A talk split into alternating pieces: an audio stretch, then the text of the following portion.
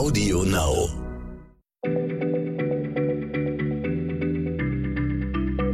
Schneller Schlau, der kurze Wissenspodcast von PM.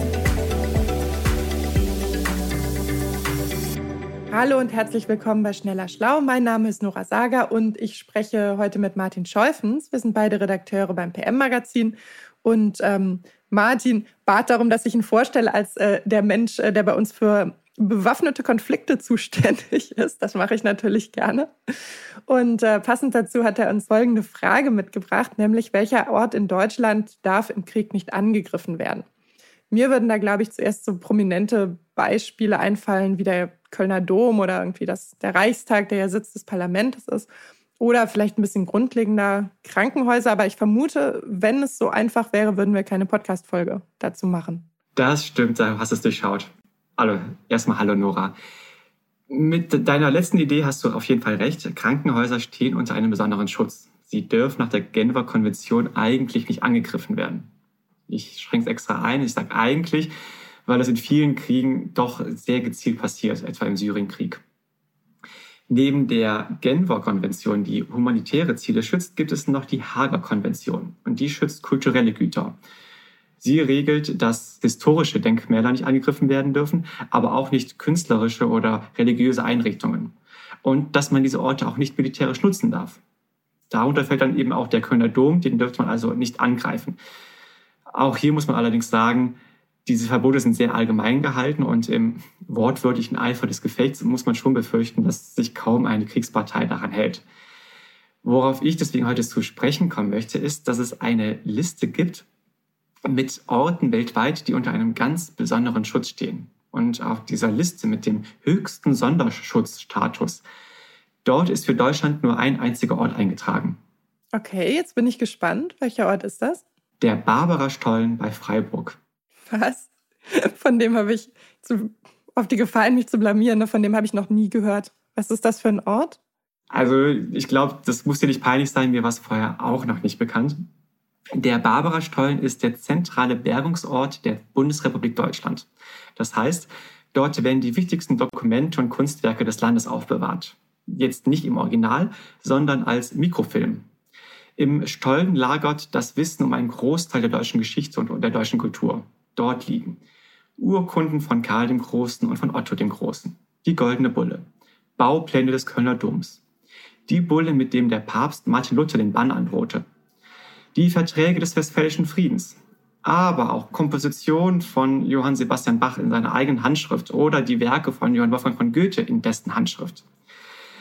Aus der jüngeren Zeit sind darin aber auch zu finden die Ernennungsurkunde Adolf Hitlers zum Reichskanzler 1933 und die Archivbestände der DDR. Wie gesagt, alles nicht im Original. Die Originale liegen in Museen und in Archiven, damit man sie sich öffentlich anschauen kann und damit man auch an ihnen forschen kann aber eben dort im Barbara-Stollen liegen Kopien auf Film. Im Grunde liegt dort ein gigantisches Backup unserer Kulturnation. Sollte im Krieg alles zerstört werden, hätte man dort auch eine Kopie des Grundgesetzes, um eine neue Gesellschaft aufzubauen. Wow, das Backup von Deutschland ist doch großartig. Wie muss ich mir den Barbara-Stollen vorstellen? Der Barbara-Stollen war tatsächlich ein Stollen, also er war geplant als Teil eines Silberbergwerks. Er liegt 400 Meter unter Granit und Gneis und er ist heutzutage mit Beton ausgekleidet und mit Drucktüren abgesichert. Es heißt, es soll sogar einem Atomkrieg standhalten. Fotos von Innerem haben mich aber eher an so eine Brauerei erinnert. Also da stehen ganz lange Reihen von Edelstahlbehältern, die so aussehen wie so Edelstahlfässer für Bier, eins hinter dem anderen. Und in diesen. Wahrscheinlich liegt da unten auch das deutsche Reinheitsgebot. Das wäre cool, ich glaube wahrscheinlich schon. Das, das würde auf jeden Fall passen. Und in diesen Bierfässern sind eben die Behältnisse oder sind diese Mikrofilme luftdicht verpackt. Aktuell sind es 1600 Fässer mit 32.000 Kilometern Mikrofilm. 32.000 Kilometer Mikrofilm. Das sind über eine Milliarde Aufnahmen. Praktischerweise muss man diesen Stollen gar nicht klimatisieren. Die Mikrofilme lagern dabei 35 Prozent relativer Luftfeuchte und 10 Grad Celsius. Und so sollen sie mindestens 500 Jahre ohne Informationsverluste lagern.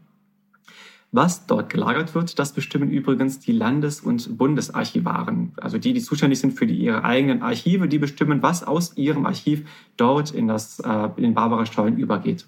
Ah, okay. Ich finde es großartig, dass es diesen Ort gibt.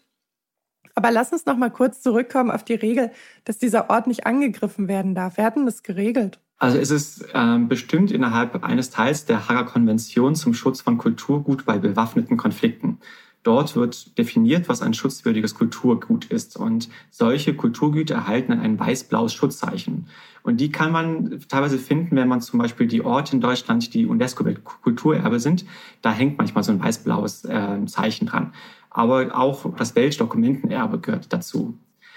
Da es davon aber so viel gibt, gibt es eben nochmal Unterstufungen. Und es gibt eine Liste eben mit den allerwichtigsten Orten. Und dazu zählt eben seit 1978 der Barbara-Stollen als einziger deutscher Ort auf dieser Liste.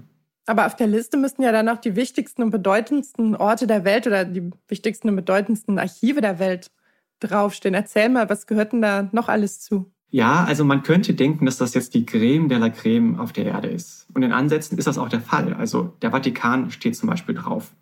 Und es stehen auch neun historische Orte, Aztekentempel in Mexiko drauf. Das war's dann aber auch schon mit bekannten Orten. Es gibt dann noch Archive in den Niederlanden, die dort draufstehen, dann eben das in Deutschland. Es gab auch mal einen Steinbergstollen in Österreich, Salzbergwerk Altaussee. Der stand unter Schutz, denn dort sollte so ein ähnliches Archiv wie in Deutschland entstehen, weil das aber dann wie geschehen ist, wurde der Ort dann später wieder von der Liste gestrichen. Es gibt echt nicht mehr Orte auf der Liste, das war's? Das ist ein bisschen enttäuschend. Ich meine, es gibt auch so viele wichtige Dokumente. Warum ist denn die Liste so kurz? Ja, ich finde es auch enttäuschend. Ähm, das Problem ist, die Anforderungen sind einfach enorm hoch. Und vor allem müssten quasi alle Staaten der Erde einstimmig zustimmen, dass ein Ort in dieser Liste aufgenommen wird. Und das findet halt fast nicht statt. Also während des Kalten Krieges, da gab es ja so viele Animositäten zwischen den Ländern, dass man eigentlich nie Einstimmigkeit erreichte. Und auch bis heute ist es so, dass sie sich eigentlich nie darauf einigen können. Und deswegen hat man es auch schon fast aufgegeben, da überhaupt neue Orte aufzunehmen. Das ist aber wirklich echt schade, also dass man sich selbst in Friedenszeiten auf sowas nicht einigen kann. Wie blöd. Letzte Frage, kann man den Barbara-Stollen besuchen? Normalerweise kommt man da nicht rein. Es gibt ganz selten Führungen. Aber ganz ehrlich, also so richtig spannend sieht es dort drin jetzt nicht aus, zumindest das, was ich an Bildern gesehen habe. Man darf sich die Objekte, die dort lagen, ja eh nicht anschauen und selbst wenn man es könnte, wären es ja eh nur Mikrofilme und ansonsten siehst du halt diesen Stollen mit diesen ganz vielen Edelstahl-Bierfässern. Aber vielleicht ist es auch ganz gut, dass so ein schützenswerter Ort auch etwas Langeweile ausströmt. Dann gehen weniger Menschen hin und dann passiert ihm auch weniger. Also auf jeden Fall ist es gut zu wissen, dass sowas überhaupt existiert. Und interessant, dass man die allerwichtigsten Informationen dann doch analog speichert auf Mikrofilm und eben nicht digital auf irgendwelchen Festplatten. Und ich finde übrigens, dass das eine äh, total spannende Idee für eine dieser Serien wäre, die in einer postapokalyptischen Zeit spielen, die mein Mann immer guckt. Ähm, also so irgendwie im Jahr 2221 finden die letzten Überlebenden einer gigantischen Katastrophe, die das kulturelle Gedächtnis der Menschheit komplett ausgelöscht hat, diesen Stollen. Und dann versuchen sie zu rekonstruieren, hier irgendwie mit der goldenen Bulle und dem deutschen Reinheitsgebot, das wahrscheinlich gar nicht da liegt, ähm, was ihre Vorfahren für ein Leben geführt haben. Also, liebe Drehbuchschreiber, ich warte auf die erste Netflix-Staffel. Ich verspreche, ich gucke sie dann auch. Und äh, ja, bis dahin müsst ihr fleißig weiter Podcasts äh, binge hören. Danke dir, lieber Martin. Tschüss und bis bald. Gerne, Nora, und bis bald. Schneller Schlau, der kurze Wissenspodcast von PM.